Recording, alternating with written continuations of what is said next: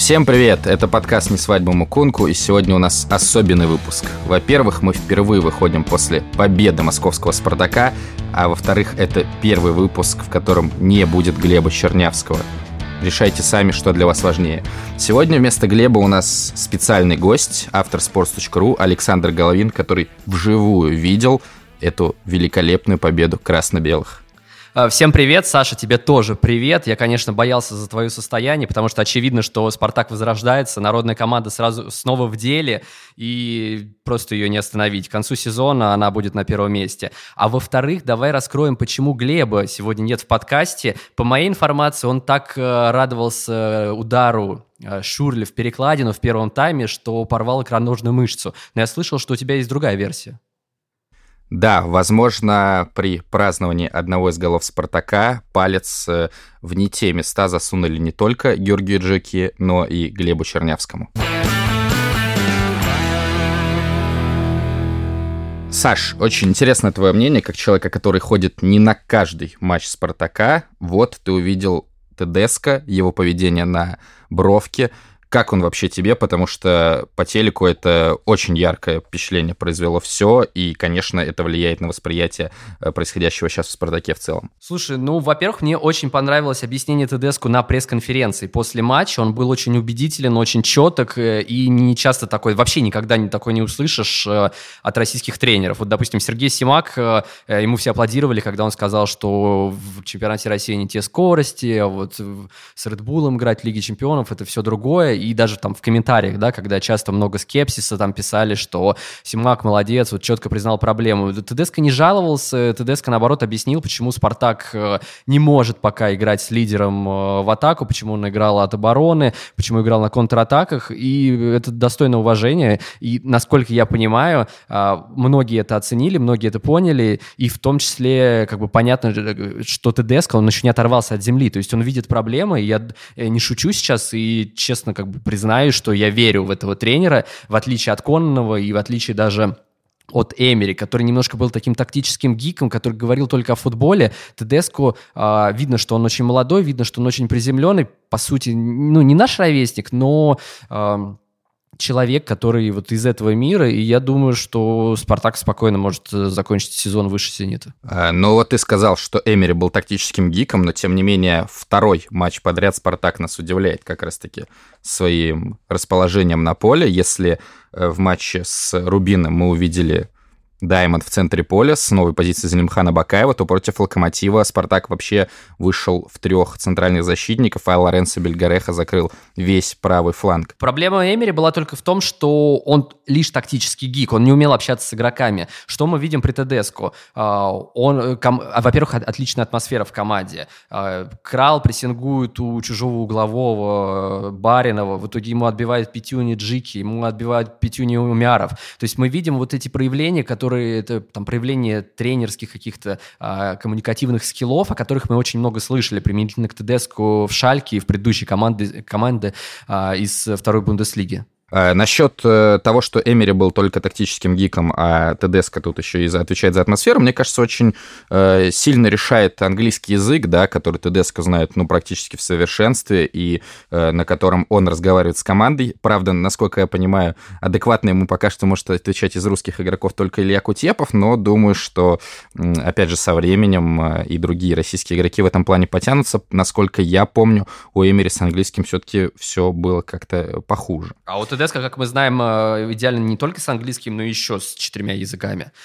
И еще у него идеально с переводчиками с немецкого. Слушай, ну а как ты, ты не отреагировал абсолютно на тезис, что народная команда возрождается? Я просто рад слышать твой голос, потому что очень боялся последние два дня за твое эмоциональное состояние. Очевидно, что ты недоволен, то, что у «Зенита» появился по-настоящему серьезный конкурент, не вот эти однодневки, там, ЦСКА, которые скоро Гончаренко уволят, не «Локомотив» с тренером, который застрял в 20 веке, а европейский топ-клуб. А, очевидно, что «Спартак» будет прибавлять добавлять, и к зиме он войдет уже в Еврокубковую зону, а весной будет бороться за Лигу Чемпионов и за чемпионство. Да, я вижу, как ты сейчас недоволен, и я видел твое недовольство еще два дня назад, когда ты отреагировал э, абсолютно сумасшедшим твитом на высказывание как раз-таки Глеба Чернявского, и ты написал, что «Спартак выигрывает на багаже Кононов». Что это такое?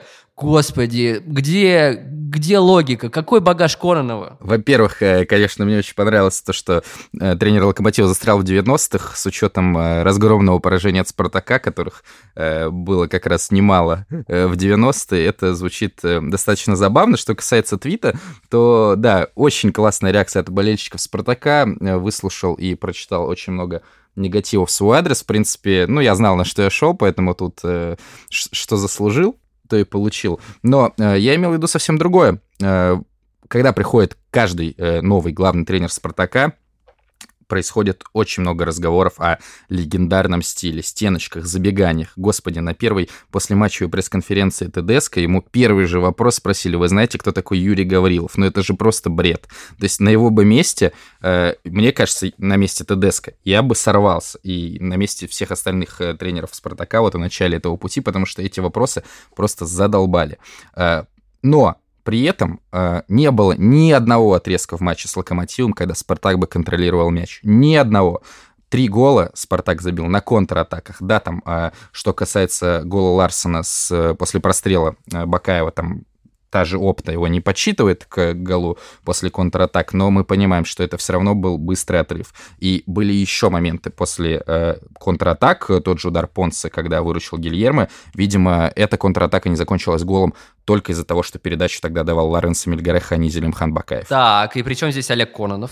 Причем здесь Олег Коннов? Да просто при Олеге Коннове Спартак забивал либо после контратак, либо после стандартов. Э, Все очень просто. То есть как Спартак будет строить свою позиционную атаку, мы не знаем. Я согласен, что ТДСК молодец, э, отдали мяч, э, скорее всего, целенаправленно отдали мяч Локомотиву. Действительно, сейчас у Спартака подходит состав под контратакующую модель. Мы уже неоднократно об этом говорили. Поэтому, да, ТДСК молодец, но те же голы после контратак мы видели и при Коннове. Я что-то не видел голы после контратак и после стандартов при Коннове, учитывая, что Спартак выиграл впервые с 25 августа. Не было побед, не было голов. То есть чемпионат начался 25 августа, я понял. Э, до этого ты, наверное, изучал э, величину половых органов Валерия Климова э, более плотно, чтобы кстати, сегодня на канале «Всему Головин» вышло интервью Саши с Дмитрием Тарасовым. Очень интересно. Э, заходите в YouTube, э, смотрите, подписывайтесь, ставьте лайки. Ты думаешь, что после такой рекламы, которую ты в итоге вырежешь, я э, чуть потушу свой пыл? Но нет. Ты говоришь, что с э, прикольными Спартак забивал со стандартов э, после контратак. Но очевидно, что любая команда будет с этого забивать. Просто это была случайность, ну, э, что прикольными так забивали. При ТДСку мы видели осмысленный футбол. То есть ТДСку изначально перед матчем у него был план отдать мяч Локомотиву, играть на быстрых контратаках, и мы видели, что игроки понимают, куда бежать, для чего бежать и зачем они вообще находятся на поле. При Коннове такого абсолютно не было. При Коннове просто был какой-то хаотичный футбол, Спартак вжимали на свою треть, и логично, что команда иногда выбегала на мастерстве футболистов и что-то могла соорудить там со стандартов и контратак. Ну, это не совсем правда, то, что Спартак зажимали в свою треть при Коннове, но я соглашусь, что ТДСК более гибкий гибкий тренер, конечно, чем Коннов, то есть он не декларирует, что мы будем играть только в короткий пас, и, собственно, в Шальке мы видели то же самое. Поэтому э, меня, в принципе, вот удивляет такое восхищение сейчас Тедеско, его словами на пресс-конференции, в том числе, о чем ты сегодня сказал, э, его тактической гибкостью, потому что это все мы видели и в Шальке. Да, понятно, там за Шальке мы не очень следим, это не Бавария, там даже не Дортмунд, но пока что Тедеско показывает себя именно э, как тот же тренер, который был в Германии. Э, посмотрим, как он будет реагировать, посмотрим, как э, Спартак будет играть как раз-таки против соперников, э, когда мяч будет у Спартака. И в этом плане будет очень интересный матч с Ростовом Валерия Карпина. Я уверен, что как и в матчах с «Зенитом», с «Локомотивом», с ЦСКА Ростов отдаст мяч и будет защищаться достаточно низко. А у «Спартака» бывают проблемы с выходом из обороны, и это будет убийственно для Ростова, который вообще лучше всех сейчас контр- контратакует в России, даже без Зелимхана Бакаева в составе. Получается, Поэтому... скиллы Тедеско, которые были в Шальке, тебя не устраивают. То есть тебе хочется, чтобы он пришел более прокачанным. Тогда у меня вопрос, почему Сергей Богданович Симак не пришел более прокачанным в «Зенит»? Как в Уфе э, не играл весной в Еврокубках, так и не будет в «Зените» будете играть? Сергей Богданович уже сыграл в Еврокубках весной с «Зенитом», и я э, убежден, что будет играть и следующей весной в Еврокубках. Но э, про Сергея Богдановича давай все-таки попозже. Э, вернемся к Коннову и его багажу. Я не говорил про его багаж, конечно, это ваша дешевая провокация спартаковская. Но, опять же, Зелимхан Бакаев, понятно, там он дебютировал в РПЛ при Кареле, понятно, его воспитывали в Спартаковской академии там э, местные тренеры. Но э, на топ-уровень он вышел при Коннове, и это отрицать нельзя. Доверие было полное, э, в том числе и уже в этом сезоне, да, то есть, да, Бакаев провел прошлый сезон блестяще, но переход в Спартак, переход абсолютно на другой уровень, и совершенно был не факт, что Бакаев там закрепится в стартовом составе, но Коннов ему доверял, и там было все-таки пара неудачных матчей на старте сезона, э, не, э, в перемешку, да, скажем так, с очень хорошими, но место Зелимхана в старте никогда не оспаривалось, поэтому, мне кажется, тут заслугу такую Конного, их немного в «Спартаке», я согласен, но заслугу именно, наверное, в становлении Бакаева в первую очередь отрицать его трудно. Знаешь, дерево всегда найдет путь к солнцу, если человек талантлив, то он будет играть при любом тренере, и в любом случае случае, если даже он не будет играть, придет другой тренер и поставит его в состав. Ну, очевидно, что Бакаев талантлив, хоть ему там и не 20 лет, ему, по-моему, 23 уже года. Та же самая ситуация с Максименко, и, в принципе, всегда в плохие времена, даже когда у «Спартака» не было тренеров, был Игорь Ледяхов, исполняющим обязанностей, то в любом случае выходили Дзюба, выходили Прудников вместо дорогих легионеров. Ну, то есть очевидно, что тренер не враг себе, он будет ставить э, молодого таланта. Сейчас очень опасно, конечно, Дзюба и Прудников в одном ряду в 2000 2019 году звучит прекрасно.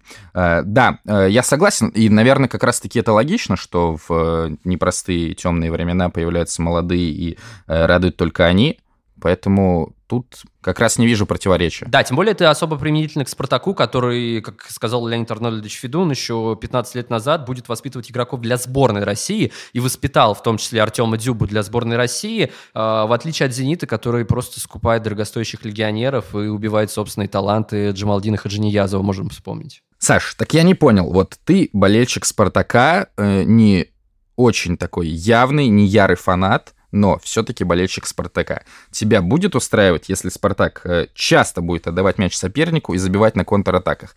Как же легендарный стиль, как же возвращение, чтобы править? Или дано не каждому все-таки? Легендарный стиль это все-таки идентика прошлого или позапрошлого сезона, поэтому отошли от нее. Я думаю, что если отвечать серьезно, здесь показательна все-таки не моя реакция, а реакция фанатской трибуны. Наконец-то она испытала этот дух победы и радовалась даже спустя час после финального свистка. Болельщиков очень долго не выпускали. Даже спустя час они там, скандировали речевки и были очень довольны. Я думаю, что это показатель. То есть фанатам, по большому счету, нет большой разницы, как побеждать. Э, с контролем мяча или э, выседая на своей половине поля большую часть матча. На дистанции, думаю, все-таки это важно, но действительно после того всего негатива, который был э, этой осенью, после э, того отношения, которое показывала фанатская трибуна к главному тренеру, да что там, какая фанат, все, все, все трибуны, все секторы открытия арены показывали коллегу Коннову, у ТДСК очень э, выигрышное положение, и пока что вот э, мне очень понравилась э, такая формулировка с твоего текста, что он идеальный отличник э, и по внешнему виду, и как раз потому, что он говорит, ничего лишнего, все очень правильно, там сходили с Томасом Цорном э, на какой-то там юношеский турнир, если я не ошибаюсь, там еще пообщались с фанатами, э, все очень правильно, что касается футбола, э, мне кажется, вот реально матч с Ростовом будет очень интересным, э, и будет очень интересно, как Спартак э, будет вскрывать Ростов, хотя, как показал Зенит, э, это не так уж и сложно. Подожди про матч с Ростовом. Ростов, конечно, мы обязательно обыграем, но самое важное здесь вернуться опять к победе над Локомотивом, посамаковать ее и разобрать весь тактический гений Доминика Тедеско. Ты же согласен, что побеждать, э, когда ты отдаешь мяч, мяч сопернику, можно по-разному. Можно как локомотив, то есть локомотив проиграл, но в то же самое время он показал, что можно, э, он был близок к победе, и, но при этом э, там первый тайм владение мячом у локомотива 28%. Ювентус установил э, свой рекорд в Лиге Чемпионов. Но можно побеждать и как Спартак локомотив в эти выходные, то есть владея мячом меньше, но не так зажимаясь к воротам, как это делал локомотив, не так трусливо играя. И вот именно второй вариант, он, конечно, устроит болельщиков. Конечно, да, но ты тут сравнил, по сути, локомотив э, Ювентус, особенно по силе в позиционной атаке. Э, да, сто процентов. И даже в первом тайме, когда вроде бы у Локомотива было, ну, как минимум, больше подходов, и были там удары Жао Марио, удар Леши Мирончука, когда Крал до него не добежал. Но, тем не менее, даже там тупо по числу ударов э, Спартак проиграл всего на один. Да, там э, из штрафной был, Спартак нанес всего два удара, но тот же э, как раз удар Шурли, это, пожалуй, самая смысленная позиционная атака Спартака за матч, э, и использование, э, наверное, слабейших мест Локомотива в этом матче, а именно Мурила и, как ни странно, Баринова. Поэтому Локомотив э, тут э, подставил сам себя, я бы сказал, с вот этой маркетинговой историей всей перед матчем, лозунгом «пацаны» и всеместным изображением Баринова, а Баринов и в первом тайме вот как раз-таки он упустил Шурли и в эпизоде с третьим голом он проиграл ключевое, по сути, единоборство, да и перед вторым голом Бакаева за спину после проникающей передачи Зобнина упустил именно Баринов, поэтому Баринов матч провалил, и Спартак э, классно этим воспользовался, вот именно э, вовремя отрываясь от э, Дмитрия. Складывается ощущение, что еще пара минут, и ты продолжишь легендарную кричалку «раз, два, три». Э, что еще хотелось бы отметить? Не только тактический гений Доминика Тедеско, но и коммуникативные скиллы. Я уже сказал про теплую атмосферу, которая установилась в команде после матча, кроме того, кроме вот этих пятюнь от Умярова и от Джики в сторону Крала, а, Тедеско после матча собирает команду в центральном круге. А, они все встают, как э, перед э, там, серией пенальти четвертьфинального матча Россия-Хорватия на чемпионате мира, общаются, говорят важные вещи, и что самое главное, там не только игроки и тренерский штаб в этом кружочке присутствует, но и генеральный директор Томас Цорн. И это, конечно, отличительная черта от предыдущих периодов «Спартака», когда когда был э, Сергей, когда директ, э, гендиректором был Сергей Родионов, э, который ни одного слова, по-моему, за время своего управления не произнес. А, когда гендиректором был Валерий Карпин, конечно, он мог общаться с игроками, но мне кажется, мы же помним все по интервью, как Карпин общался.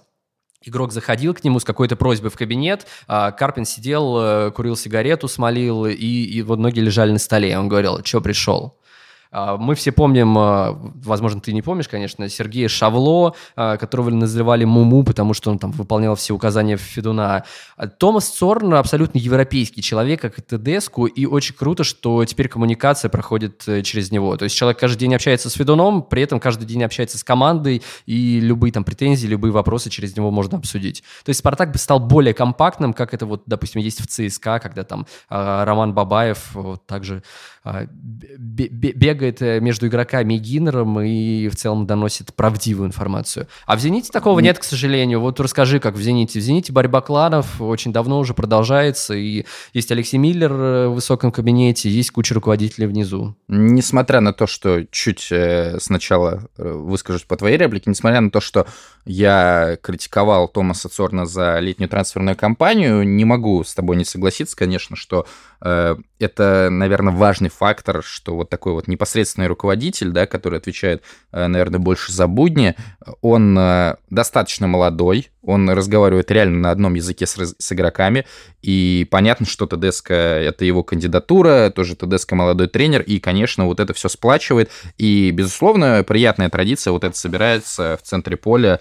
Слышал отзывы, что это где-то показуха, мне так не кажется, и действительно думаю, что вот такая вот победа, в первую очередь по результату и по статусу, а, а не по самому характеру игры, она может придать Спартаку такой серьезный импульс на оставшийся матч первой части сезона, но у меня тогда к тебе другой вопрос. А ты помнишь, э, что Спартак делал после матчей, после первых матчей Олега Конного? Была ли какая-то традиция, похожая на то, что сейчас привил команде ТДСК? Да, я помню, что была традиция ждать Олега Кононова час в раздевалке, пока он давал пресс-конференцию, состоящую из 15 слов. Да, э, и там, естественно, все были вопросы по игре, но я, конечно, чуть про другое. Э, Коннов э, вот свои там первые матчи 4-6, которые были еще в прошлом а, году, в 2018, он собирал команду на стадионе на ужин. И это тоже было такое новшество, такого не было ни у Карреры, ни у Рианча, хотя Рианча как раз-таки э, никто уже после пресс-конференции не ждал, потому что они длились больше часа. То есть был такой вот маленький промежуток времени, когда тоже тренер, новый тренер пришел, пытался что-то какой-то тимбилдинг провести, потом от этого как-то отказались. Если сейчас э, у ТДСК все получится здорово и будут такие вот командные традиции, класс, и действительно с тобой согласен еще раз, что и роль Сорна в этом будет важна. Э, что касается «Зенита», то, безусловно, э, более сложная структура, отсутствие такого непосредственного руководителя, который был бы немножечко старше игроков, но в то же время Сергей Симак, э, русскоязычный тренер, первый русскоязычный тренер за очень долгое время в «Зените», э, тренер современный, поэтому и штаб у него тоже очень молодой, поэтому «Зенит», мне кажется, компенсирует вот такую разницу в возрасте среди игроков и руководящих позиций, разницы в возрасте между игроками и тренерским штабом. Но ты рано, Саша, конечно, перескочил вскочил на «Зенит», все-таки нужно воздать э, должное великой, легендарной победе «Спартака» над, э, лидер, над практически победителем «Ювентуса». И хотелось бы спросить тебя, ты помнишь, что ты писал про трансферы Томаса Цорна еще не так давно, месяц назад? А ты, конечно, помнишь, потому что, насколько я знаю, ты свои тексты перечитываешь по пять раз потом. Про Крала я писал, что смешно э, слышать, что его рассматривали в качестве номера один на позицию опорника, потому что, по сути, опорником он не является. Это, ну, это главная претензия. То есть я не говорил, что Крал там плохой игрок, я говорил, что у него может все получиться, но вот именно формулировка, которую использовал Томас Сорн, она, мне кажется, как минимум спорной. Вот, самое главное, ты писал, может все получиться, а у него уже получилось, потому что с трибун Локомотива в Черкизове за Кралом наблюдало три скаута клубов АПЛ. То есть ты считаешь, что, что его так возбудили первый матч, э, их так возбудили первый матч Крала в Спартаке? Я думаю, что не только Спартак возбудил, не только матчи в Спартаке возбудили их, но и матчи в сборной, где Крал сыграл против Англии за сборную Чехии, был признан лучшим игроком встречи. Я как раз думаю, что дело только в этом, а лучшим игроком встречи он, по-моему, был признан по мнению Гардиан. Э, я бы на это не слишком сильно ориентировался, но, безусловно, это тоже для игрока, наверное, приятно, но не более. В принципе, он был достаточно цепок в отборе. Он был вообще лучшим в обеих командах э, с точки зрения именно количества отборов. Э, но, опять же, парочка моментов, когда он не добегал, как я уже сказал, с ударом Мирончика в первом тайме и был, если помнишь, такой момент, когда Максименко, во втором тайме уже, когда Максименко ему вбросил мяч рукой, э, и Крала тоже накрыли, и Миранчук пробил не точно. Там скорее, конечно, виноват Максименко, подстава такая была, но Крал все-таки развернулся именно при приеме мяча не в ту сторону. То есть, если так прям серьезно докапываться, то есть к чему к Алексу Кралу, но э, да, соглашусь, наверное, он провел лучший матч в России именно против Локомотива. Если ТДСК его встроит в систему, будет хорошо. Но то, что он сможет себя проявлять на позиции опорника, на позиции единственного опорника, я по-прежнему очень сильно сомневаюсь, потому что в той же сборной Чехии он играет намного выше. Ну, очевидно, что Домиников встроит его в систему, потому что он за один матч встроил Ларсона в систему. Он сказал, что просто поговорил с ним, Ларсон сказал, что ему удобнее играть центрального нападающего, и больше он не выходит на фланги. Как мы видим, забил два гола. Это в два раза больше, чем Но... за предыдущий матч в Премьер-лиге. Про Ларсона это очень смешно, потому что был, например, матч с Ура Кралом в середине сентября.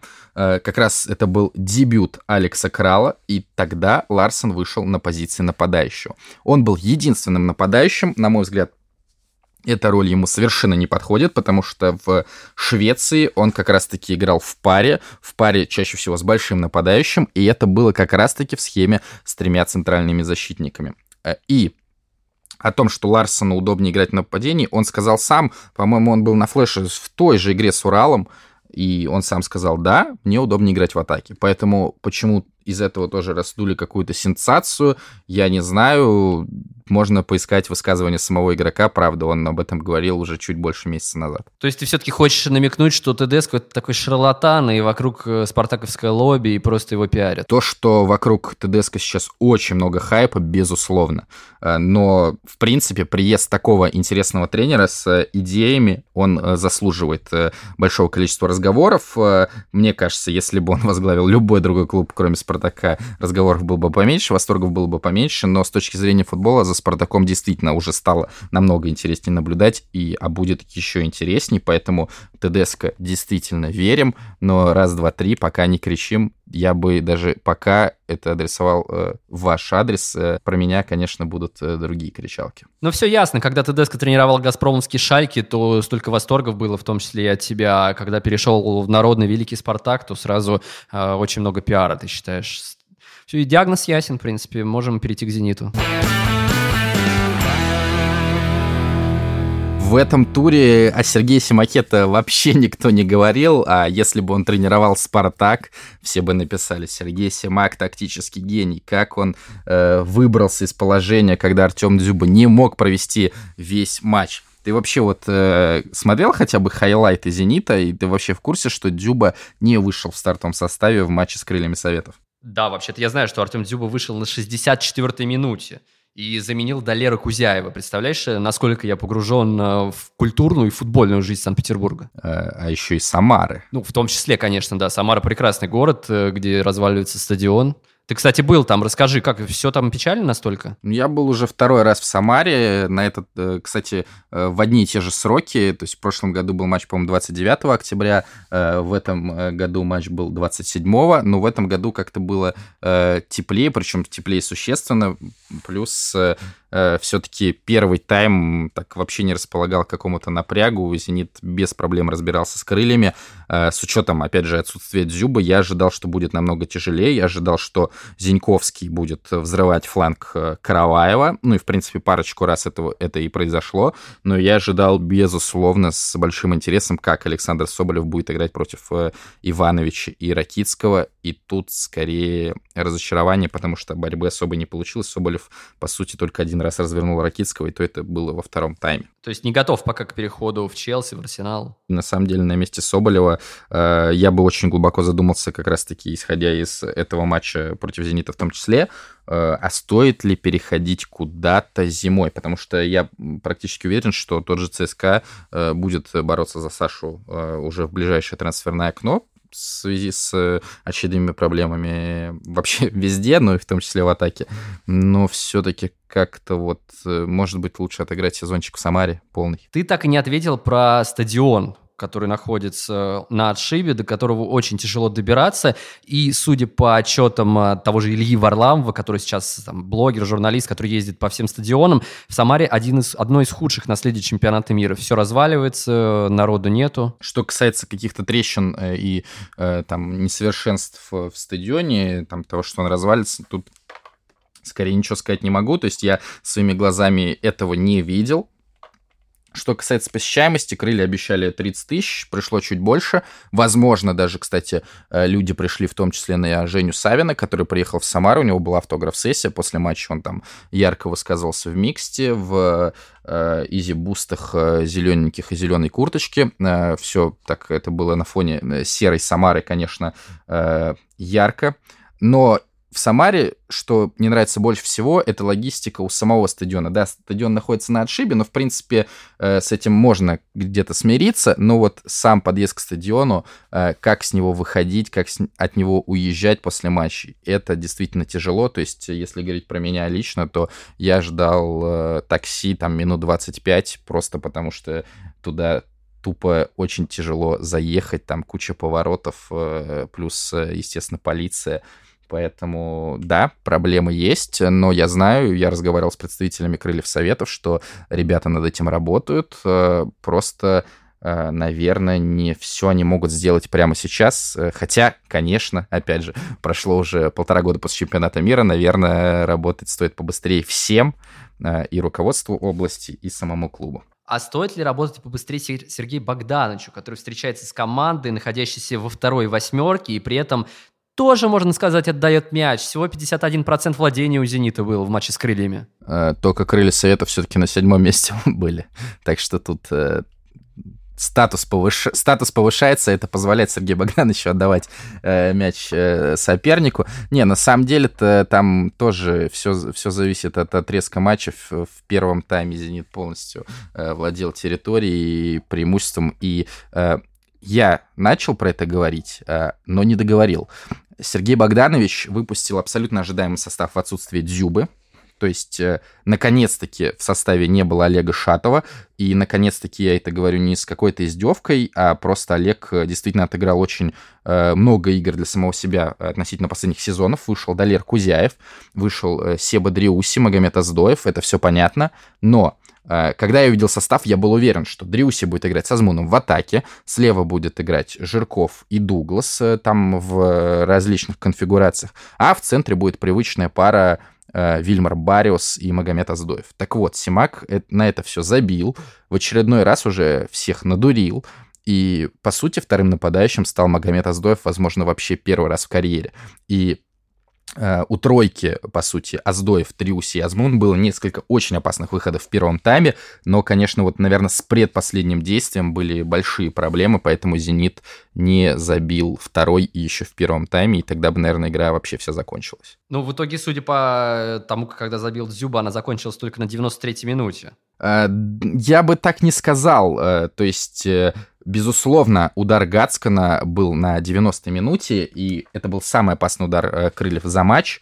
И это... Он мог, конечно, изменить вообще все, но это было бы абсолютно не по игре, потому что, э, опять же, парочка знаменитых просердарчиков случилось, как всегда. Э, и, как я уже говорил, вот эти вот взаимодействия Дриуси, Аздоева и Азмуна в предпоследней стадии атаки не приводили к, собственно, к последней стадии. Ну и где-то «Зениту» просто не повезло. Там э, Себа Дриуси один раз бил после углового э, и попал в Ракитского, а один раз еще в первом тайме тоже он попал в перекладину дальним ударом. Но после углового «Зенит» все-таки забил, и это сделал Юрий Жирков, и я даже не знаю, что тут сказать. Просто это какой-то восторг. Какой же красивый гол, какой же красивый Жирков, в каком же он порядке. И, блин, Юрий Жирков забил вратарю, который еще старше, чем он сам. Прости, отвлекся ты про голос Келли Понса? И Сикель Понсе забил после очевиднейшей ошибки вратаря сборной России, а Юрий Жирков забил исключительно благодаря своему мастерству, ну и дать чуть-чуть э, небольшой недоработки Антона Зиньковского. А, знаешь, о чем я хочу с тобой поговорить? Мне кажется, неинтересно. «Зенит» натужно победил команду, которая ментально находится во второй восьмерке, у которой тренер Шабашник, который уже сменил чуть ли не 14 клубов в России. Мне хотелось бы поговорить с тобой о будущем, о Лиге чемпионов. Очевидно, что Глеб вернется уже после своей травмы, будь то икроножная мышца или тол- толстая кишка, поэтому у меня не будет такой возможности возможности. Ты можешь мне объяснить, э, почему «Зенит» в Лиге чемпионов против команды, которая, очевидно, слабее его, я имею в виду Лейпциг, играет э, так, как Локомотив против Ювентуса примерно, а Славия или Зальцбург против команд, которые, очевидно, в 5-6 раз превосходят их по силе, играют в атаку и добиваются даже положительного результата. Славия какого положительного результата добилась? А, ничья с Интером. Во-первых, Славия намного слабее Зенита, а во-вторых, соперники Славия намного Славия сильнее. намного слабее Зенита? Абсолютно, конечно. В прошлом году Славия и Зенит играли в одной группе в Лиге Европы. И Славия оба матча, понятно, второй матч уже ничего не решал, потому что Зенит досрочно вышел с первого места в группе, но Славия оба матча просто отвозила Зенит. И в первом матче, если бы не Андрей Лунев, Славия бы увезла 3 очка из Петербурга. Поэтому Славия не слабее «Зенита» была не в прошлом сезоне. Да, сейчас, возможно, разница в индивидуальном классе после трансферов «Зенита», э, особенно, естественно, после трансфера Малкома, она возросла, но Славия — это очень недооцененная команда, которая уже в прошлом сезоне была в полном порядке. Этим летом у них ушел Мирослав Стох, э, и, естественно, Алекс Крал, безусловно, главная потеря в составе прожан. Но Славия дико недооцененной команды, как почему-то недооцененная команда и Лейпциг. Что значит Лейпциг слабее Зенита? Ну, Лейпциг вот там, да, можно сейчас сказать, проиграл Фрайбургу, э, все, ужас, провал, конец. Но чисто с точки зрения организации игры, естественно, Лейпциг сильнейшая команда группы, и я думаю, что вот эта вот победа, которая их вывела на первое место, она их уже там и оставит.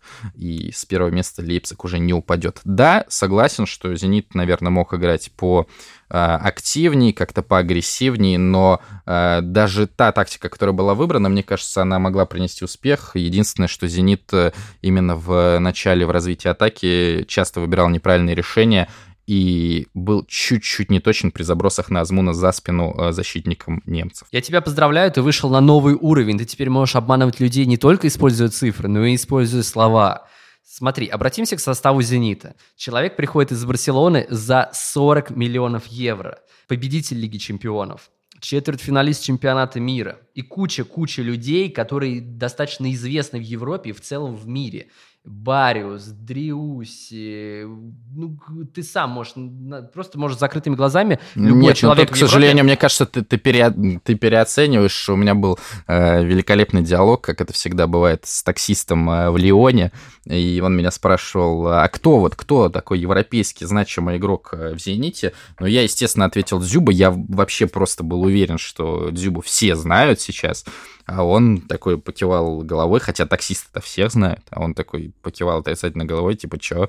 А я ему сказал, ну вот еще есть Бронислав Иванович. Он говорит, Челси? Я говорю, да. Он говорит, вот это я знаю. Поэтому, да слушай, да никто не знает, э, по большому счету, Дриуси. Ну вот ты поставь э, людям фотографию Вернера и фотографию Дриуси, там, или фотографию Азмуна. Кого знают э, там 8 из 10? Естественно, Тима Вернер. И Лейпциг идеально просто управлял игрой и перестроился, став атаковать больше через фланг Триуси и Сантоса во втором тайме, и, собственно, с этого фланга забив оба мяча. Видишь, как ты передернул, сразу начал говорить про Лейпциг, а я тебя возвращаю в Прагу, к Славии, э, где играет человек э, из Бахрейна, Абдулла Юсуф Хилаль. Ты знаешь такого? Ты знаешь Ибрагима Троуре, или Яна Борила, или Владимира Цоуфаля. Таких людей не знают вообще за пределами Праги. Но при этом они ведут Барселоны, и они почти обыгрывают Интер. Еще раз повторяю, в прошлом сезоне у Славии был тоже состав э, практически реально из ноунеймов, кроме Тоха, реально. Э, вот так по большому счету, но они были в полнейшем порядке. И поэтому я не удивлен, э, в принципе, тем, как они играют. Э, ну, конечно, я удивлен соотношением ударов матча с Барсой, но мне кажется, это все-таки больше говорит о том, что Барселона сейчас э, просто ужасна. И если бы не Марк Андре Терштеген, то все было бы совсем печально. И как вообще Барселона в этой группе сейчас занимает место с семью очками, ну, это просто реально сюр, потому что я полностью смотрел их матч с Боруссией, я чуть-чуть смотрел матч с Интером и чуть-чуть смотрел матч с Славией. Со Славией, наверное, все-таки поменьше, но да, Барса это прекрасно. В общем, мне кажется, мы сегодня обсудили достаточно э, и очень подробно поговорили о Спартаке ТДСК. Где-то я подбивался, где-то мне это не удалось. Спасибо, Саша. Ну и даже чуть-чуть обсудили интересный, на самом деле, матч, который «Зенит» провел в Самаре практически полностью без Артема Дюба. Это был подкаст «Не свадьба Мукунку». С вами сегодня был Александр Дорский и Александр же Головин. Подписывайтесь э, на нас на всех платформах, подписывайтесь на YouTube-канал Sports. Там, э, кстати, не только наш подкаст выходит, а вообще все, в том числе хоккейный. Очень интересный с Егором Пороскуном, Никитой Петуховым и Родионом Власовым. Баскетбольный подкаст даже с Олегом ЛСП. Поэтому обязательно подписывайтесь на этот канал. Э, смотрите интервью Дмитрия Тарасова, Александру Головину на канале «Всему Головин». Ставьте плюсы, ставьте э, дизы в Ютубе, ставьте лайки, комментируйте и комментируйте, как же вам первый выпуск «Не свадьба Мукунку» без э, Глеба Чернявского. Глеб, здоровья, чтобы там с тобой не было. Мне было очень приятно с тобой пообщаться. Надеюсь, э, не последний раз мы в таком формате с тобой выходим. Э, очень понятный был ликбез. Э, спасибо тебе за внимание, за то, что терпел меня, и спасибо слушателям. Всем пока. Это был подкаст «Не свадьба Мукунку».